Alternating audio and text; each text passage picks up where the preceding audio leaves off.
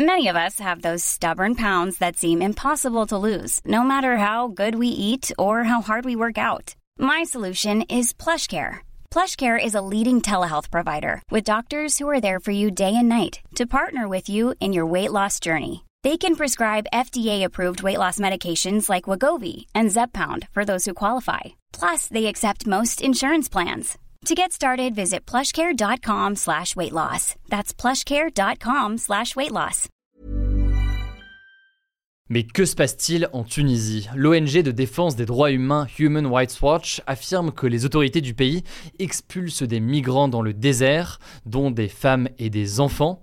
Des images circulant sur les réseaux sociaux ces derniers jours montrent également des scènes d'une grande violence. On va donc faire le point aujourd'hui sur cette situation assez peu à la une des médias en France ces derniers jours et pourtant euh, importante. Salut c'est Hugo, j'espère que vous allez bien, c'est donc euh, le sujet à la une des actualités du jour. La ville de Sfax, qui est située à l'est de la Tunisie, au bord de mer, au nord de l'Afrique, est depuis euh, des années un endroit en fait par lequel passent de nombreux migrants subsahariens et c'est donc des migrants qui viennent souvent de pays d'Afrique situé sous le désert du Sahara pour ensuite donc rejoindre les pays européens, notamment la Grèce et l'Italie. C'est une situation en l'occurrence qui est grandissante, puisque depuis début 2023, six fois plus de migrants qu'à la même période en 2022 sont partis de Tunisie vers l'Europe. Le truc, c'est que depuis une dizaine d'années, beaucoup de ces migrants subsahariens ont fini par rester et s'installer à Sfax, que ce soit pour y étudier ou alors directement pour y travailler. Or, eh bien, la cohabitation sur place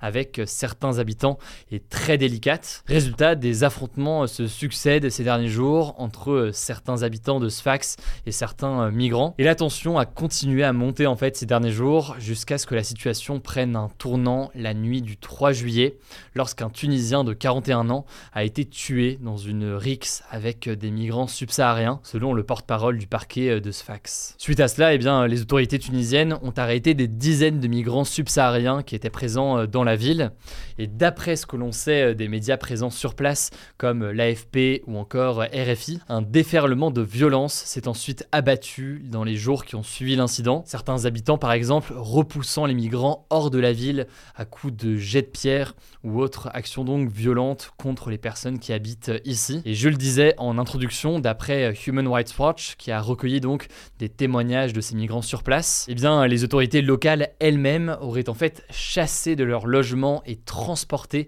des centaines de migrants pour les sortir en fait de la ville et les amener dans une zone absolument désertique au sud de la Tunisie, à la frontière avec euh, la Libye. Alors selon euh, un rapport de cette ONG, c'est entre 500 et 700 migrants subsahariens qui auraient été euh, conduits à cette frontière et livrés donc actuellement à leur sort. D'autres ont également été expulsés à la frontière avec l'Algérie. Résultat, ces migrants se retrouvent actuellement dans une situation très précaire. Selon Human Rights Watch, eh bien, elles ne que de très peu de nourriture et d'aucune assistance médicale. Certains migrants évoquent même des morts sur place, des éléments qui cependant n'ont pas pu être confirmés à l'heure actuelle, mais qui montrent dans tous les cas une situation critique. D'après l'AFP, ils sont des centaines dans cette situation, y compris des femmes enceintes ou encore des enfants. Et l'ONG a donc appelé le gouvernement tunisien à mettre fin à ces expulsions et à permettre un accès humanitaire d'urgence pour donc venir en aide à ces migrants. Alors comment réagit le gouvernement tunisien face à tout cela Eh bien, le président tunisien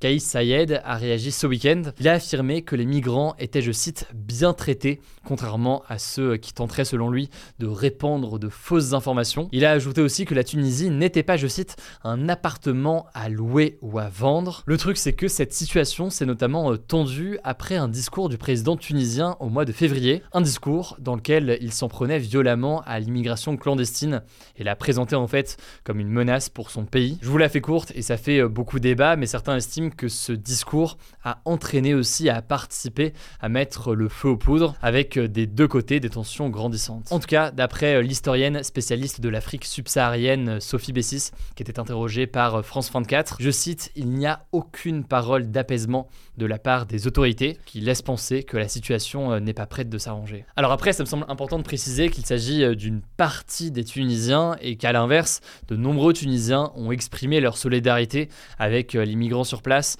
en apportant notamment de l'aide médicale ce week-end pour ceux donc qui se sont retrouvés chassés de la ville de Sfax. Et dernier élément important pour nuancer tout ça, des informations qui ont été relayées par RFI. L'association Le Croissant Rouge tunisien a pu aussi se rendre sur place pour donner justement des soins de première nécessité et des denrées alimentaires à ces migrants. Cela dit, vous l'imaginez, la situation reste très précaire. Tout ça pour dire qu'on évoque régulièrement évidemment les drames qui se succèdent en Méditerranée, mais la situation est aussi euh, tendue, notamment en Afrique du Nord et notamment donc dans cette ville de Sfax en Tunisie. Ça pose des questions évidemment beaucoup plus larges sur la question de la politique migratoire à mener et tous les débats sur le sujet, sur la façon de la mettre en place. On aura l'occasion d'en reparler, je pense, plus en détail dans les prochains jours. Je vous laisse avec Blanche pour les actualités en bref et je reviens juste après. Merci Hugo et salut tout le monde. On commence avec une première actu. Les dirigeants de l'OTAN, donc une alliance militaire de pays occidentaux menée par les États-Unis, vont se retrouver ce mardi et ce mercredi en Lituanie pour le sommet de Vilnius. Alors plusieurs gros sujets devraient être abordés lors de ce sommet, notamment la guerre en Ukraine, mais aussi justement la demande d'adhésion de l'Ukraine à l'OTAN. Pour l'instant, l'Allemagne et les États-Unis sont assez réticents à cette idée. Le président américain Joe Biden a d'ailleurs déclaré ce dimanche qu'il ne pensait pas que l'Ukraine était prête à faire partie de l'OTAN alors qu'elle est au beau milieu d'une guerre. Sur ce sujet, Emmanuel Macron s'est dit depuis peu, lui, plutôt favorable à l'intégration de l'Ukraine dans l'Alliance. La demande d'adhésion de la Suède à l'OTAN sera également l'un des points de discussion. On suivra tout ça. Deuxième actu, toujours en lien avec la guerre en Ukraine, quatre personnes ont été tuées et 13 ont été blessées lors d'un bombardement russe sur un centre d'aide humanitaire à Orikiv, dans le centre du pays, qui a eu lieu ce dimanche en début d'après-midi. Le gouverneur de la région, Yuri Malashko, a qualifié cet acte de crime contre l'humanité. A noter que la ville se situe proche de la ligne de front où a lieu actuellement la contre-offensive ukrainienne. On vous tiendra informé là-dessus.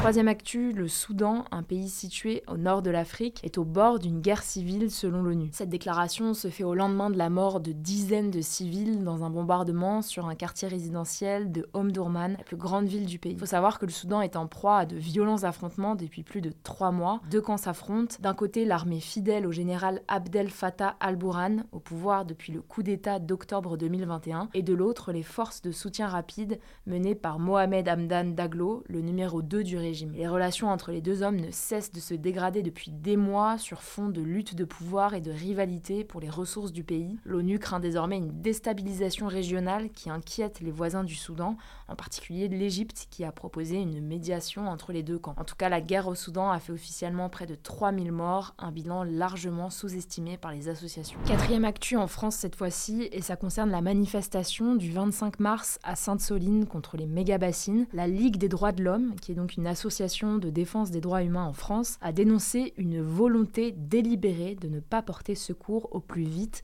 de la part de l'État français à Sainte-Soline, selon un rapport publié ce lundi. Pour ceux qui n'avaient pas trop suivi, cette manifestation avait été fortement réprimée par les forces de l'ordre. Il y aurait eu 200 blessés, dont 40 graves et 2 comas chez les manifestants. Les forces de l'ordre avaient notamment été accusées de ne pas laisser des secours aider les blessés. La Ligue des droits de l'homme estime par ailleurs qu'il y a eu un usage disproportionné et à plusieurs reprises non nécessaire des armes par les forces de l'ordre. Pour vous donner une idée, d'après les chiffres officiels, plus de 5000 grenades lacrymogènes ont été tirées, soit environ une par seconde. Toujours selon la Ligue des droits de l'homme, donc la responsabilité de l'État est engagée et il pourrait être responsable d'une possible non-assistance à personne en danger. Cinquième actu, toujours en France, le gouvernement a officialisé ce lundi son plan 2023-2026 de lutte contre la haine et les discriminations visant la communauté LGBTQI+. Ces mesures étaient très attendues par les associations car les agressions physiques envers les personnes LGBT sont en forte hausse, environ une tous les deux jours selon l'association SOS Homophobie Parmi les principaux axes évoqués, on retrouve la formation des forces de l'ordre à la lutte contre les LGBT-phobies, la création d'une dizaine de nouveaux centres d'accueil, mais aussi des interdictions automatiques de stade pour les supporters qui tiennent des propos homophobes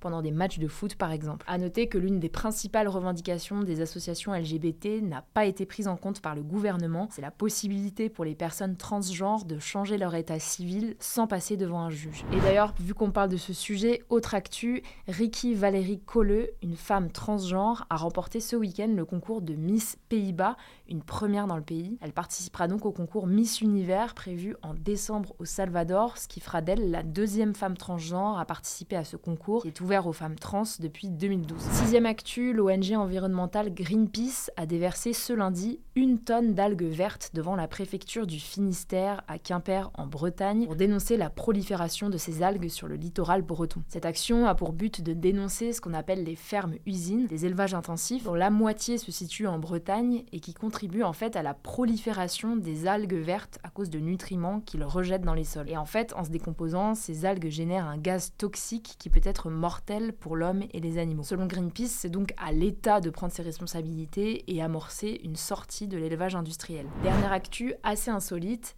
la sécheresse qui frappe le Mexique depuis plusieurs mois a désormais des conséquences sur la production de la sauce piquante sriracha. Oui, oui, en fait, cette sauce est faite à base de jalapenos, des piments rouges qui poussent au Mexique. Le truc, c'est que la production de ces piments demande énormément d'eau et donc ils ne peuvent pas être récoltés à cause de la sécheresse. Du coup, ça a donné lieu à des prix exorbitants. Certains revendeurs affichent par exemple des prix dépassant les 100 euros le litre de sauce piquante au lieu des 10 euros habituels. Voilà, c'est la fin de ce résumé de l'actualité du jour. Évidemment, pensez à vous abonner pour ne pas rater le suivant, quelle que soit d'ailleurs l'application que vous utilisez euh, pour m'écouter. Rendez-vous aussi sur YouTube ou encore sur Instagram pour d'autres contenus d'actualité exclusifs. Vous le savez, le nom des comptes, c'est Hugo Décrypte. Écoutez, je crois que j'ai tout dit. Prenez soin de vous et on se dit à très vite.